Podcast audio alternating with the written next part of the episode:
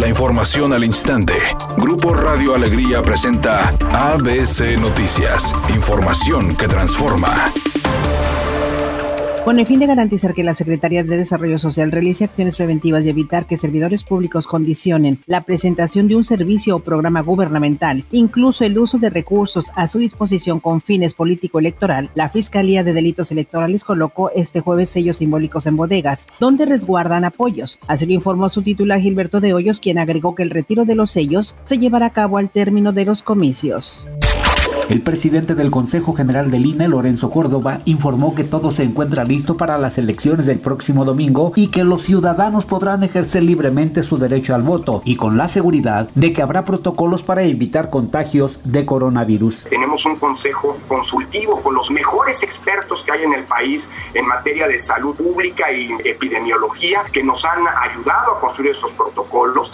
Editorial ABC con Eduardo Garza. 10.000 elementos de fuerza Civil vigilarán el proceso electoral de este domingo. Habrá Guardia Nacional, militares y fiscales. Todo para que la fiesta cívica salga en paz. Sin embargo, hay que ser precavidos, denunciar anomalías y sobre todo salir a votar. Por cierto, la ley seca inicia mañana. A salir todos a votar este 6 de junio.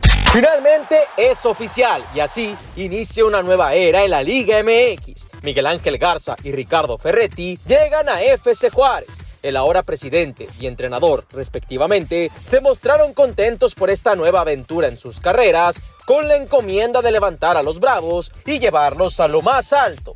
Rubén Blades será honrado como Persona del Año 2021 como parte de las celebraciones del Latin Grammy. Rubén Blades fue elegido por su compromiso continuo con la lucha por la justicia social y por promover cambios positivos y significativos en las comunidades latinas y más allá a través de canciones como Prohibido Olvidar, Buscando América y Desapariciones, según lo anunció la academia ayer.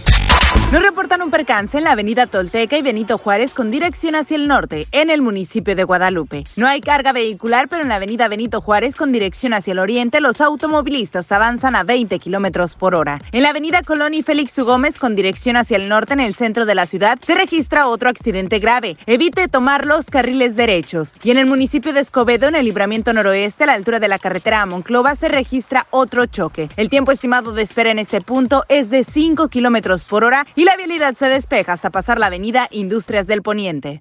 Es una tarde con presencia de nubosidad. Se espera una temperatura mínima que oscilará en los 24 grados. Para mañana viernes se pronostica un día con presencia de nubosidad. Una temperatura máxima de 26 grados y una mínima de 20. La temperatura actual en el centro de Monterrey 29 grados.